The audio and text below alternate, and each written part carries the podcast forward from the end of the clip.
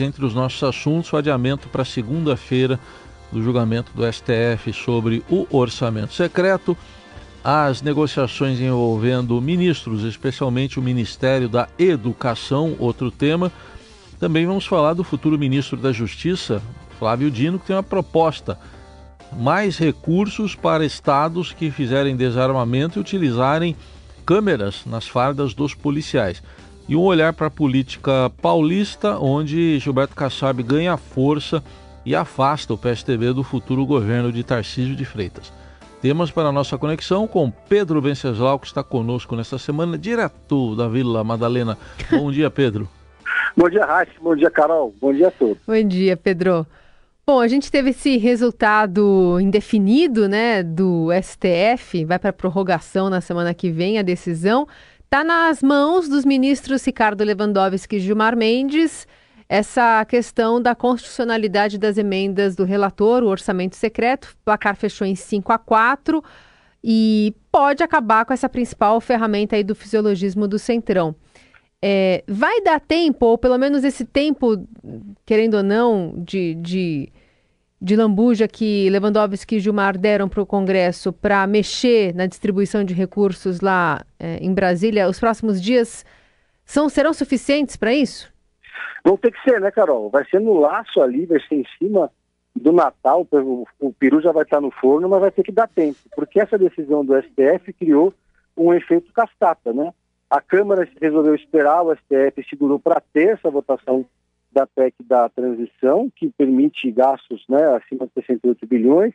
Com isso, o Lula suspendeu o anúncio é, dos, dos seus novos ministros para evitar, é, justa para poder ter reunir força política para aprovar a PEC, porque nós estamos ali no momento de chantagem explícita do Centrão, especialmente do Arthur Lira, sobre o Lula para aprovação dessa PEC. O dado curioso é que eu não vejo nenhuma grande campanha, nem nas redes sociais, nem nas ruas, em nenhum lugar, nem em entrevistas, é, nem do PT, nem, nem dos bolsonaristas, contra o orçamento secreto. Foi tema de campanha, o PT bateu muito nessa, nessa tecla. É, agora só o PSOL, Liliputiano PSOL, é que se, se voltou e está fazendo campanha nas redes sociais contra o orçamento secreto. Por quê? Ele se tornou uma ferramenta importantíssima e talvez a tábua de salvação do Lula nesse momento que o, nós temos um abandono de, de governo por parte do Bolsonaro, uma pane seca oficial, o Lula já assumiu ali pelo, no CCBB, então precisa dessa ferramenta do orçamento secreto que se mostrou extremamente útil para movimentos de articulação partidária, né, Raíssa Carol? É isso. Além do peru, podem jogar farofa no ventilador nessa história toda do orçamento secreto também. Vamos ver o que, que vai a, acontecer.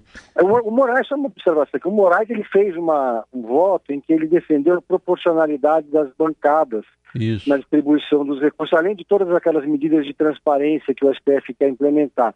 Essa questão da proporcionalidade seria interessante, porque impediria ali que caciques sozinhos distribuíssem os recursos como eles bem entendessem, daria um pouco mais de transparência e de democracia, né, para essa distribuição uhum. desses recursos, né, Raíssa e Carol? É. Bom, outro assunto que está em discussão é o Ministério, mas especificamente é, quem que fica com o Ministério da Educação. Aparentemente vai ser alguém do Ceará, só que estava tudo caminhando para ser a atual governadora, Isolda Sela, mas caminha para ser o ex-governador e senador eleito Camilo Santana. Que, que pressão é essa para tirar Isolda e ficar o Camilo? Isso significa PT, né, Raíssa? O PT não é um partido, o PT são vários partidos que estão dentro do próprio partido. Então, além de ter que contemplar os partidos do Centrão, que são muitos, os outros aliados todos, a sua cota pessoal, o Lula precisa saciar a fome do PT, que tem diversas tendências e correntes internas, lideranças dos estados que estão se estapeando. E o PT, como já falamos aqui com seu projeto hegemônico, exigiu também o Ministério da Educação, que já estava é, indicando para ser a Isolda Sela, né, que, que foi governadora lá do Ceará, é, é, uma especialista em educação, é do PDT, ligada ali à família do Ciro Gomes, mas também ao TAS, tem a, a chancela do Tasso Gereissati, por exemplo. É uma figura respeitada é, no mundo da educação mas o PT é, não quis abrir mão. Então indicou é, o ex-governador Camilo Santana, não estou aqui entrando no mérito se é ou não uma boa indicação, ele foi governador, tem experiência, esse é um cargo que também é muito político, mas é, não estava previsto desse cargo ir para a cota do PT. Então o Lula, mais uma, desses, sei lá, oito ministérios que ele anunciou agora, quase todos são ou do PT ou de partidos ali muito próximos do PT. Isso está deixando o pessoal dos outros partidos muito ansiosos, roendo as unhas ali, especialmente o PSB, o PP, né, o MDB, que está esperando três ministérios e até agora nada. A fila está grande ali no Saldão, né? É Saldão. E é isso, né? Com a, o empurrar né, dessa PEC da transição para a semana que vem, também estanca o, os anúncios oficiais desses nomes dos ministérios.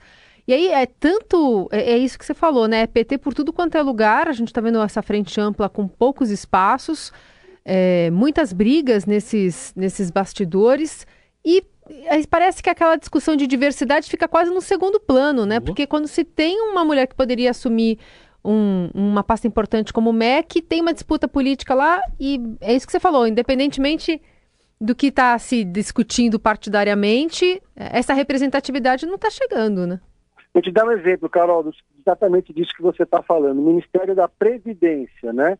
É, o Ministério da Previdência ficaria pelo acordo ali na cota do Solidariedade, o partido que comanda a Força Sindical, uhum. partido de Paulinho da Força.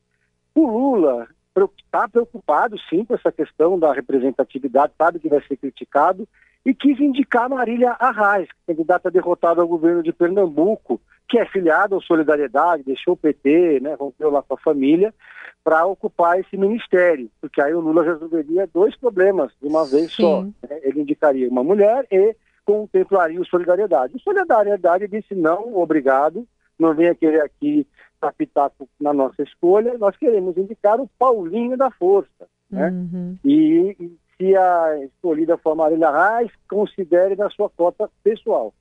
E aí o Lula está nessa situação, porque a cota pessoal do Lula já está absolutamente congestionada, né? A cota pessoal do Lula nesse saldão de ministérios é como se fosse uma fila preferencial, né? Hum. Não importa o partido, o partido, ó, você vai, mas ele não tem, não tem nada a ver com isso. A questão da Simone Tebet entrou um pouco nessa, nessa raia aí também, né? Ela é cota pessoal ou ela é uma indicação do MDB? E já mandou recado que só vai aceitar se for o desenvolvimento social, que é onde está o Bolsa Família. É, não adianta querer mandar é. a Simone Tebet para o Ministério da Pesca, Ministério do Golfe, ela não vai topar, né? E aí o, o, MDB falou, não, tudo bem, a Simone Tebet é da nossa cota, só que agora a cota aumenta, em vez de dois são três. Então, é essa situação, né? Quem está negociando isso lá são os, os calheiros, pai e filho, agora com duas vagas no Senado, acho que é a família mais bem representada, representada no Senado brasileiro, e aí temos esse impacto também porque o PT, claro, também está lutando com unhas e dentes e via Cleisi Hoffmann também por essa pasta do desenvolvimento social, querendo emplacar a Tereza Campelo. Essa é uma pasta que dá projeção, dá visibilidade, mas nunca elegeu ninguém, né?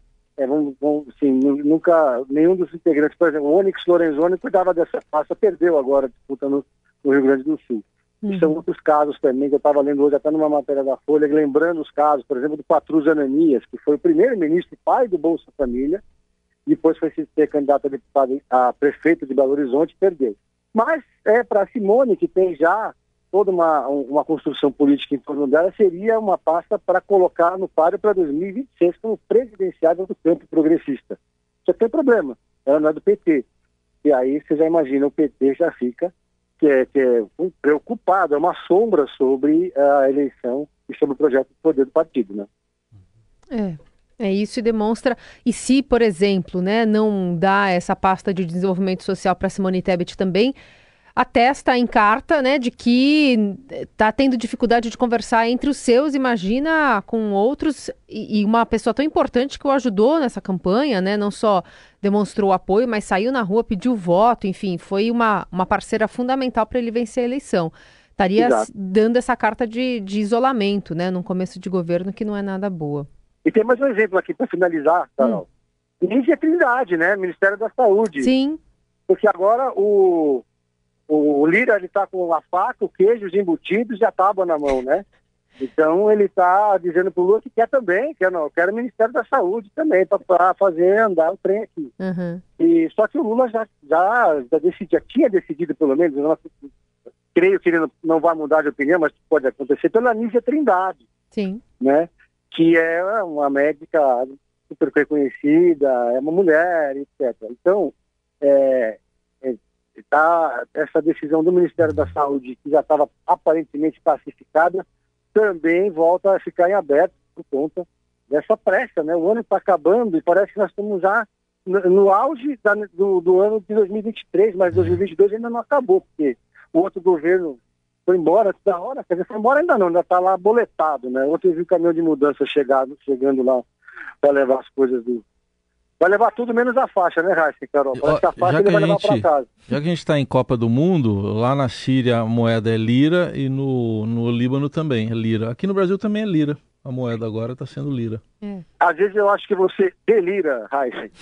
Do e análise política com o Pedro Venceslau, agora com olhar para o futuro ministro da Justiça, o senador eleito, ex-governador do Maranhão também, Flávio Dino. Ele deu uma entrevista aqui para os nossos colegas do Estadão, Vinícius Valfrei e Wesley Galzo, dizendo, entre outras coisas, que o Estado, os estados que desarmarem a população, essa armada aí pelo bolsonarismo, tem tanto colecionador, atirador e caçador no Brasil agora, mas o estado que desarmar a população e que colocar câmera em uniformes de PMs terá mais dinheiro, é uma boa, um bom pretexto para o governador eleito de São Paulo também aqui, Tarcísio de Freitas, ô Pedro é o empurrãozinho que faltava, né? É claro que o Tarcísio, desde que começaram essas manifestações em Brasília e toda essa polêmica em torno das armas, etc., sumiu no sentido de dar entrevistas. Está evitando dar declarações, porque se for obrigado a dar declarações, vai ter que, de alguma forma, desagradar aos bolsonaristas. Agora, parece um recado claro, porque a gente precisa lembrar que a, a promessa de acabar com a câmera nos uniformes dos policiais foi uma das principais do Tarcísio durante a campanha, uma promessa controversa, que era necessária naquele momento para manter a base radical unida. Tem um provérbio que eu lembro de quem é que diz o seguinte: é preciso dos radicais para vencer a revolução, mas não se pode governar com eles. Eu ouvi esse provérbio de um importante integrante da, da, da, transição que vai estar no governo, que infelizmente pediu para ser em off, porque se fosse em um, ia repercutir para caramba. Mas isso deixa claro que o Tarcísio não vai fazer um governo alinhado com o radicalismo do bolsonarismo. E vai aos poucos se afastando dessas, dessas bandeiras e dessas narrativas, e o próprio perfil do secretariado dele já mostra isso. Dito isso, a questão das câmeras entra no cenário. Por quê? É, se o Tarcísio insistir nessa política de tirar as câmeras, que desagrada inclusive as corporações, ele vai perder dinheiro do Fundo Nacional de Segurança Pública, né? E, bom, isso apesar do caixa tá cheio, né? Porque está tendo o privilégio de chegar com um caixa, é, enfim, privilegiado mesmo, né? Teve algumas mudanças aí, teve vendas, teve privatizações que acabaram reforçando o dinheiro do Estado. Será que, se não nesse ano, no ano próximo, isso pode fazer mais sentido para o governo de Tarcísio? Ah, sim, é. Essa questão financeira do Fundo Nacional de Segurança Pública, na verdade, é mais uma, uma um argumento político que ele pode usar hum. para finalmente é, abrir mão. Porque no final da, depois da campanha, já no final da campanha, no segundo turno, já ele já sinalizou que poderia rever, é uma Sim. questão que não está 100% decidida. Tá. Digamos que subiu no telhado. Com, esse, com essa estratégia do Flávio Dino, é, ele pode, olha, gente, não vamos perder dinheiro tal, então vamos continuar com as câmeras. Uhum. A questão das vacinas também, né, Raíssa de acabar com a obrigatoriedade da vacina para os funcionários públicos, né, que é um tremendo erro.